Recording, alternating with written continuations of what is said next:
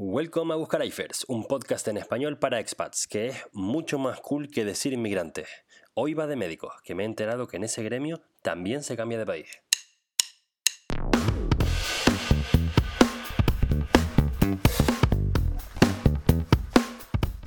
Hola, hola y hola, soy Alejandro Gómez y a mis 32 años he vivido en cuatro países, España, Francia, Alemania y Países Bajos.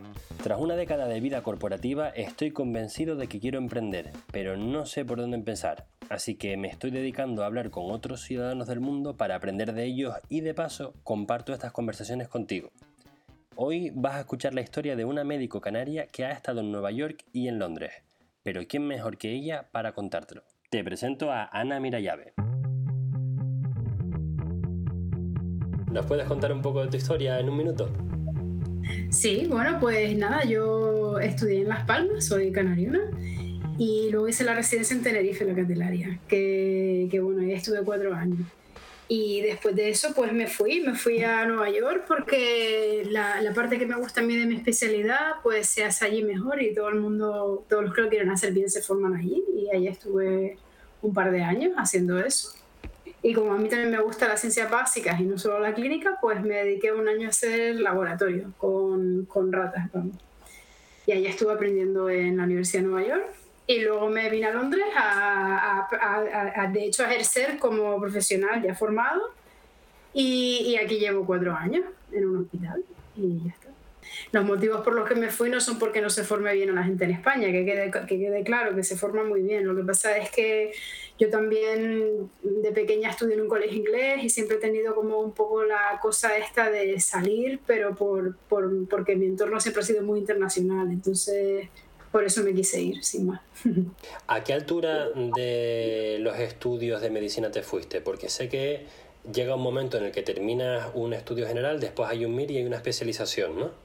Sí, yo hice medicina en España, eh, aparte de un año Erasmus, pero bueno, y luego, y luego la, la, residencia también la hice en España, y el MIR y todo. Eh, yo me fui después de terminar, o sea, cuando ya era especialista de neurofisiología, fue cuando me fui fuera a formarme. Bueno, de hecho no empecé, no, no, me fui, no, me fui tan, no me fui tan tarde, de hecho me fui en el último año de residencia, me vine, me fue cuando me fui la primera vez a Nueva York, y allí estuve seis meses. Entonces tú hiciste el examen del MIR y después sacaste una nota suficiente como para elegir lo que tú querías. Sí, sí, sí. Hombre, mi especialidad es complicada, pero, pero yo soy un poco friki también. o sea que. Pero sí, yo quería, yo quería ser neurofisióloga desde que tenía 15 años para que te hagas una idea. Entonces, por eso incluso hice medicina.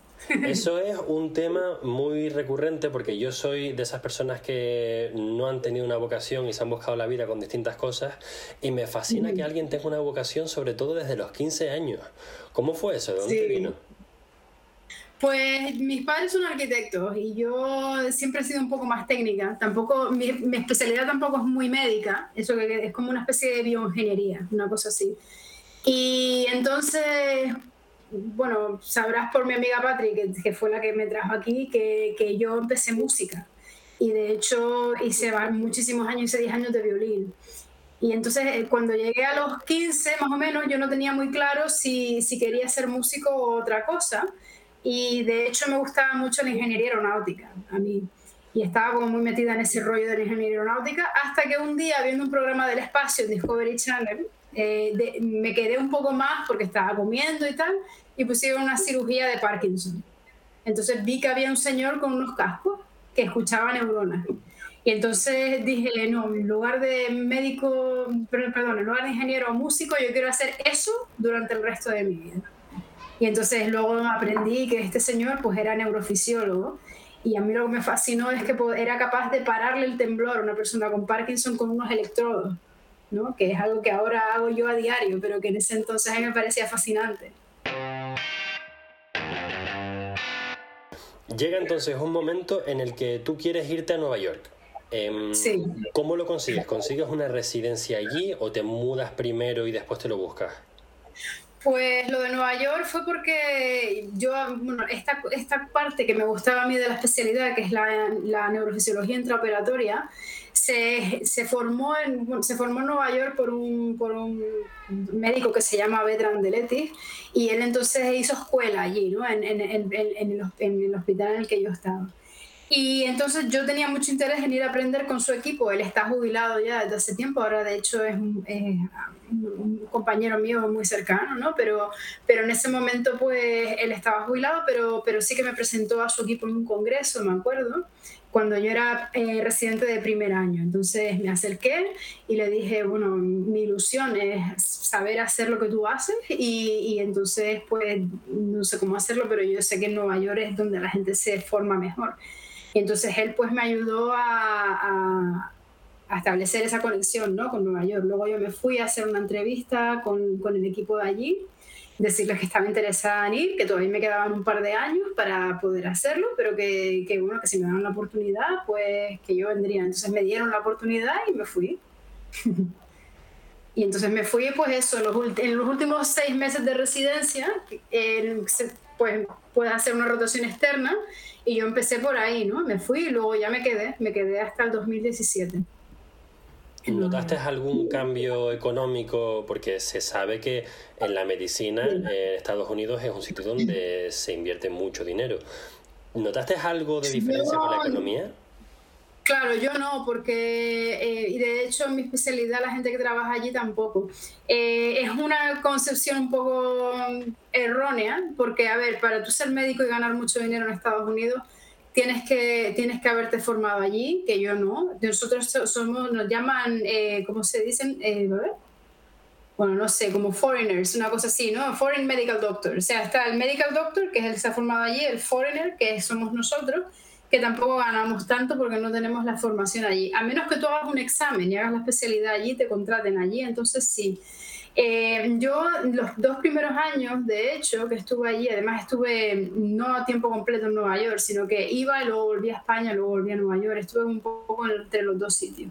Y además fui sin, sin sueldo, es decir, yo me fui seis meses con, con este equipo que no me pagaba en, en, su hospital, sino que me pagaba España y luego el segundo año me fui eh, con mis ahorros a Nueva York.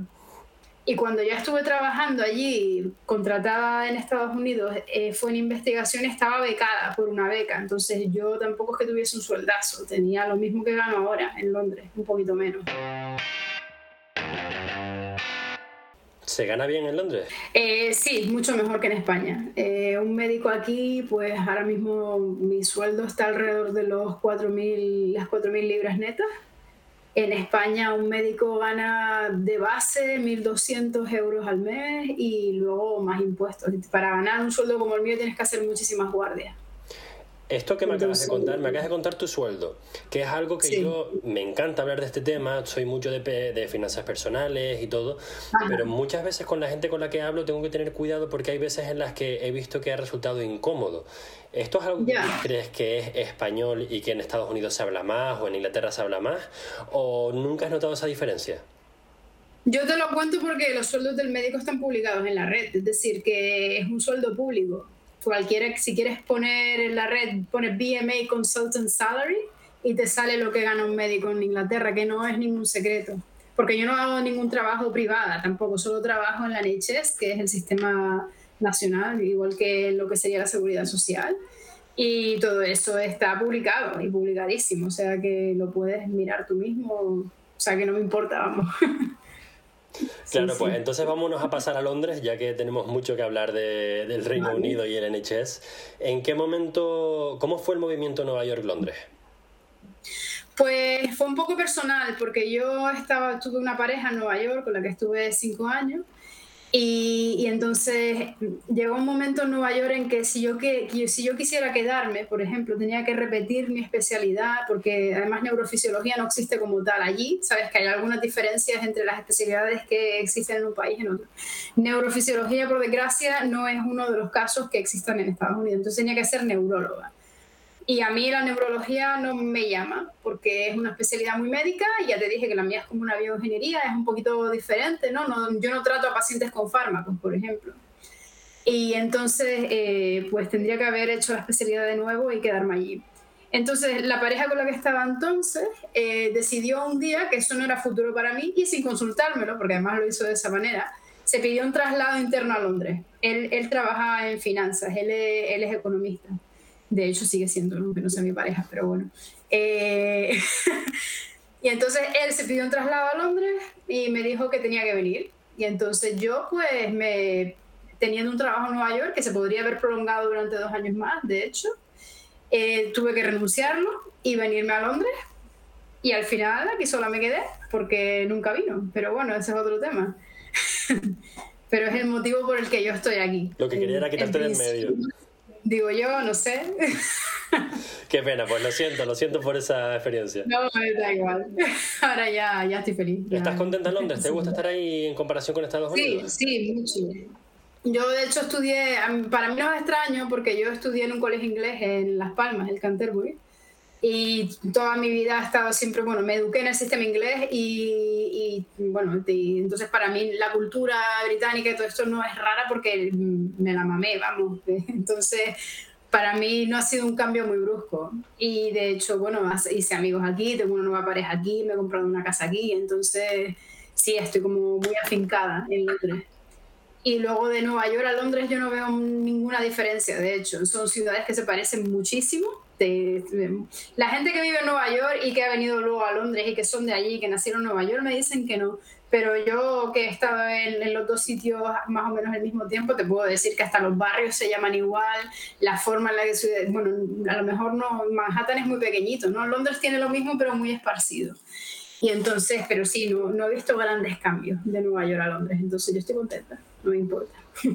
¿Qué tal el clima? Porque siendo de Canarias, de Gran Canaria como eres tú, notarás lo que noto yo, que soy de Tenerife estando en Ámsterdam, que el tiempo no es lo mismo. No es lo mismo, no. a mí me gustan las estaciones de todas formas, porque en Las Palmas, bueno, en Tenerife teníamos un poco más de diferencia, porque yo vivía en la laguna, que hacía un frío que no veas, ¿no? Pero pero luego en Las Palmas capital no, no ves ese cambio ¿no? de estaciones. A lo mejor en verano hace un poco más de calor y en invierno un poco más de frío, pero al final vas en camiseta por ahí. ¿no? Aquí sí que me gusta que ves diferencias, es algo que, no sé, yo veo que es interesante, ¿no? que a lo mejor en invierno hace mucho frío y, y, que, y que en verano hace mucho calor y bueno, y hay primavera y ves las flores y estas cosas. Entonces, por ese lado no me, no me importa porque hay variedad. De todas formas, sí que muchas veces, hombre, me gustaría, sobre todo en verano, no tanto en invierno, en invierno a mí me gusta el frío, pero en verano sí que me gustaría que hiciera menos calor, porque en Londres es un agobio. Y en, y en Las Palmas siempre son 26 grados y ya está. Y, y, eso, bueno, eh, y además con los alicios es otra cosa, ¿no? Ahí eso no hay. ¿Vas a Nueva Canarias? Me gustaría ir más, la verdad. Ahora, cuando estaba en Nueva York era una obvio porque eran ocho horas de vuelo hasta Madrid y luego otras dos y media hasta Canarias. Y entonces era bastante largo y no podía ir tanto. Aquí en Londres he podido ir más los primeros años y ahora con el COVID he ido una vez a ver a mi familia. Y entonces, pues ahora sí que lo noto, ¿no? Eso de, de, no poder estar tan cerca, porque además mis padres ya no son tan jóvenes y entonces, pues, pues sí, me gustaría ir más. Pero sí, intento ir una o dos veces por año. Hablando del COVID, ¿qué tal ha estado la cosa por ahí? Sobre todo siendo médico y sabiendo cómo hicieron las cosas en el NHS. ¿Qué tal ha ido?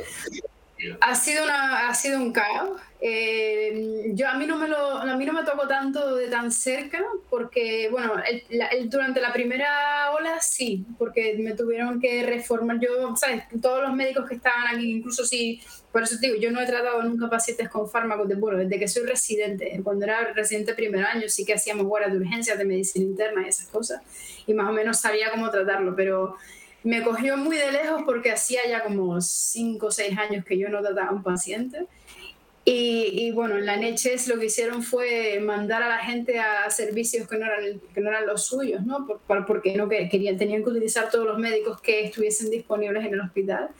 Y a mí me tocó irme a la UBI, por ejemplo, durante los tres primeros meses y aprender cómo se usaba un respirador y aprender, teníamos como una especie de aplicación en el móvil que, se, que teníamos todos los fármacos, todos los antibióticos y las dosis, por ejemplo, y fue como un aprendizaje como muy rápido, ¿no? En muy poco tiempo y rodeada de pacientes, gracias a Dios todos con la misma enfermedad, ¿no? Porque eran todos COVID, se tratan igual, ¿no? Entonces en ese lado pues tampoco fue tan difícil. Por suerte, eh, yo me dedico a la neurocirugía. Entonces, eh, no soy neurocirujana, soy neurofisióloga clínica, pero, pero sí que estoy dentro, guiando al neurocirujano mientras hace la cirugía. Entonces, pues, estos son, estos son pacientes que tampoco puedes dejar de lado, ¿no? Son pacientes que tienen tumores cerebrales o... Entonces, pues, por suerte o por desgracia, me sacaron fuera del COVID muy pronto porque teníamos que hacer estas cirugías, entonces se tuvieron que hacer de urgencia. Y eso significó que para mí no fue tan grave, porque al final me dediqué a lo mío. De todas maneras, también te digo que por ese lado, eh, como se paró mucho la actividad asistencial en los hospitales, pues ahora estamos sufriendo las consecuencias por la lista de espera, que era enorme. Y ahora ha sido un maremoto de pacientes que, bueno, el otro día, el viernes, dejé el hospital a las 2 de la mañana, por ejemplo, haciendo pacientes en quirófano. Entonces sí, por ese lado sí que lo he notado más y cansada, estoy bastante cansada. Pero, pero bueno, bien, se hace, yo para eso me eduqué y, y ahora la gente necesita a los médicos y ahí estamos, ¿no? Eh, apechugando. Si pudieras hablar con, contigo de hace años, de antes de mudarte, ¿te darías mm. algún consejo para hacer las cosas mejor? Eh, tomarme las cosas un poco más con calma, a lo mejor. pero eso en general, y me lo sigo diciendo ahora, yo soy una persona que siempre tiro, ¿no? Y tirar, tirar, tirar, tirar, al final acabas, acabas muy quemado. Y bueno, de momento no, no he llegado a ese límite, pero sí que incluso me lo diría a mí con 15 años, para un poco la pata, ¿no? Sobre todo desde que decidí ser médico, yo por ejemplo no he tenido un verano normal, siempre ha sido estudiar, estudiar, estudiar y más conteniendo padres como los que tengo que siempre me han empujado a ser la mejor versión de mí misma, ¿no? Y, sí, sí, me diría que, que disfrutase un poquito más de la vida yo creo, y que son dos días que no tengo, pero bueno, sí. Claro. Y eso es en el pasado, pero ahora en el presente, si hay médicos o bien haciendo el MIR o después de haber hecho el MIR haciendo una residencia, quisieran moverse, irse a otro lugar del mundo a seguir con su carrera, ¿tienes algún consejo para, para estas personas? Eh, que no se desesperen si realmente es lo que quieren, porque moverse como médico por el mundo es muy complicado. Eh, sobre todo por el tema de, que te valoren, ¿no? que, te, que, te, que te validen la especialidad y todo, como es una cosa tan delicada, ¿no? al final nosotros estamos tratando con personas, pues hay muchísimas trabas. Ahora mismo con el Brexit, yo, yo tuve suerte porque entré antes, pero ahora con el Brexit está igual de complicado que en Estados Unidos venir a Inglaterra, ¿no? Porque tienes que hacer exámenes para validar tu título, para todo esto. Y mi, mi consejo sería que no desesperen y que, y que un poco también, eh, si tienen una meta en la vida, que las metas cambian y que no hay nada malo en ello, ¿no? En plan, que si no pueden llegar a la meta que tenían, por lo menos que, que si pueden hacer otra cosa, mejor. Y para mí el ejemplo sería, pues, mi último año en Nueva York, yo no podía trabajar de médico y me metí en investigación, pues aprendí un montón. No era, no era mi meta, mi meta era trabajar de médico, pero bueno, estaba allí y es una experiencia, ¿no? Entonces, si lo que tú quieres es salir a aprender, que, sepan que hay otras cosas también que aprender, que no solamente es medicina. Llegamos a la recta final de la entrevista, Ana. ¿Qué harías con un millón de euros? Pues ahora mismo con un millón de euros pagar la hipoteca. ¿Te liquidarías la hipoteca? Liquidaría la hipoteca y con los algunos cienes que me queden, pues igual Viajar, bueno, es lo, que dices que todo el mundo dice, es algo que a mí también me gusta, aunque también soy, yo soy muy ecologista, o sea que si viajo, viajo una vez y me quedaría mucho tiempo en un sitio, para no tener que coger muchos aviones. ¿Qué sitio elegirías el primero? Pues ahora mismo te diría que África, porque siendo, siendo africana yo, eh, me gustaría conocer más el continente, ¿no? Un poco más, eh, pues eso, no solamente las islas, de Canarias, sino también el continente africano, me encantaría. Eso es algo que he pensado yo y he comentado con muchos compañeros allí de Canarias que parece mentira que siempre vamos a Europa cuando en realidad lo que tenemos a un paso o a una brazada nado es África. De hecho, una de mis mejores amigas está en, Sudáfrica, que ya tiene un episodio también en Busca y la verdad es que lleva una vida de envidiar. Sí, sí, no, a mí, además la gente siempre me lo dice, ¿no? En plan, no, pero tú eres española, pero hablas raro y, y tal. Y, y, me acuerdo que una vez hubo, hubo un, bueno, una pareja que tuve que se cabreó conmigo porque había un congreso al que quería ir conmigo en Madrid y a mí no, no, sé, no se me juntó la neurona de pensar que el Congreso era en España y que yo soy española, pero porque para mí la península es muy raro, ¿no? Es decir, yo sí, pero yo soy canaria, ¿no? Entonces es un poco, aunque sí que me siento española y europea, siempre les explico a la gente, yo, yo soy de África, ¿no? Estamos a tres horas de la península y, sí, siempre me he sentido más esa conexión que, que, que con, que con otra. ¿no? Parecerá una tontería, pero yo eso lo entiendo perfectamente porque mi familia es de Valencia y la familia de mi mujer es de Tenerife, pero también con mucha conexión con Londres. Entonces sí ah, me doy cuenta de que yo estoy mucho más conectado a España que ella. Hay veces que me dice, ¿esto se dice en España o se dice en Canarias? digo, no, esto, es ah. español o esto es canario. Y sí que es verdad que hay una diferencia entre el canario y la persona que es de cualquier otra comunidad autónoma. Hombre, pero fíjate que mi padre, por ejemplo, es valenciano también. ¿Ah, sí? O sea que... ¿Pero ibas allí y tienes amigos valencianos? Sí, sí, sí, toda mi familia. De hecho, mi hermana sigue viviendo en Valencia. Sí, sí, entonces, pero, pero sí, no sé. De todas formas, yo estoy muy mezclada, porque luego también mi madre, su abuela es cubana, y, y, entonces pues también está ese ramalazo latino, ¿no? Que tenemos casi todos los canarios, que son de, de, españoles que estaban en Cuba, que luego volvieron y tal, o Venezuela, o... Entonces, sí, yo pues bueno, pero también me siento valenciana, pero no tanto, porque claro, nunca viví en Valencia yo, aunque sí que iba todos los años, dos veces por año, ¿no? A ver a mi familia, a mis abuelos. ¿Qué tal el tiempo? ¿Qué harías si no tuvieras que trabajar? Pues si no tuviera que trabajar me dedicaría a la música, porque es, mi segunda carrera, yo siempre lo he dicho que, que bueno, 10 años de violín son muchos y, me encantaría. Yo cuando, cuando estuve en la universidad eh, eh, tocaba todavía en, la, en, la, en, la, orquesta universitaria y luego siempre, siempre he seguido por mi cuenta, ¿no? sobre todo con el piano y sobre todo con el jazz y me encantaría, me encantaría dedicarme solo a eso. Eso es lo que haría si no trabajara. Trabajar, pero en otra cosa. Pues nada, Ana, muchísimas gracias por estar en Busca la con nosotros. Nada, a ti por invitarme. Me parece fascinante cómo puede alguien encontrar su pasión tan joven. Siempre he dicho que los estudios sirven si tienes alguna de esas profesiones clásicamente importantes como medicina o como derecho, pero puede que no esté siendo objetivo. Esto puede que me venga del complejo que tengo por no haber acabado la carrera. Y si ahora estoy perdido, imagínate cuando tenía 15 años, que es cuando Ana supo que quería hacer con su vida profesional que, yo me imagino que mucha gente adolescente ahora, acabando los cursos, se tiene que estar planteando. Si te sirve de ayuda, estés donde estés, em, una cosa que me está ayudando es la de cambiar la dirección en la que miro. En lugar de mirar al camino que tengo que seguir, echar un vistazo al camino que me ha traído aquí. Y lo cierto es que no cambiaría nada de lo que tengo por nada del mundo. Con suerte estos episodios harán que algún adolescente o millennial o lo que sea no se sienta tan diferente, sobre todo si es un generalista o una generalista como yo, y que sepa que somos muchos los que no sabemos qué camino escoger o, qué hacer con nuestra vida. A ver, yo asumo que siempre voy a tener vértigo al mirar el futuro, pero por otro lado me encanta ese vértigo. Esto es un, un libro que no ha escrito nadie, tengo muchas ganas de, lo que venga. Pero bueno, ya está bien de hablar de mí. Vamos a hablar de ti un poquito. Te voy a contar un secreto.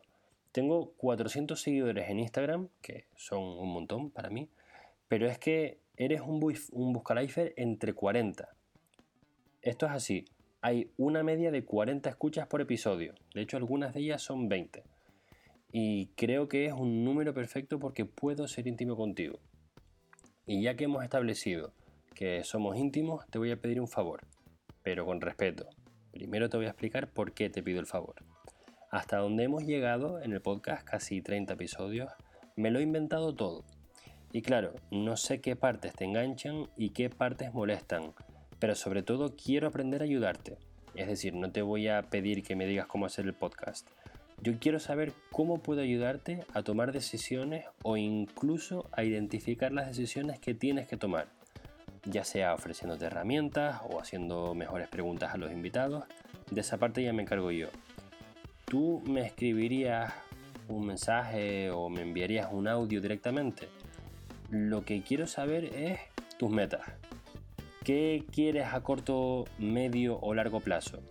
No te imaginas lo mucho que me ayudaría a saber esto. Así puedo dirigir mejor mi contenido y puedo saber hacia dónde tirar. Escríbemelo por donde quieras. Por Instagram, por WhatsApp. Te doy mi número, que es holandés, paisbajense y neerlandés. por, lo que, por lo que empieza por el más 31. Y el número es 626 009 009. Esto es de verdad. Fue el, el único, el primer número que tuve cuando me pillé una tarjeta de prepago cuando llegué a los Países Bajos y por supuesto que me la quedé, siendo un número tan, tan fácil. Mira, ya que somos íntimos te voy a ser sincero. Con la experiencia en el podcast que estoy teniendo, me espero cero mensajes. Así que si te animas, vas a marcar la diferencia. Pero si no, te voy a querer igual. Pase lo que pase, te envío un abrazo enorme y me despido hasta la semana que viene. Chao.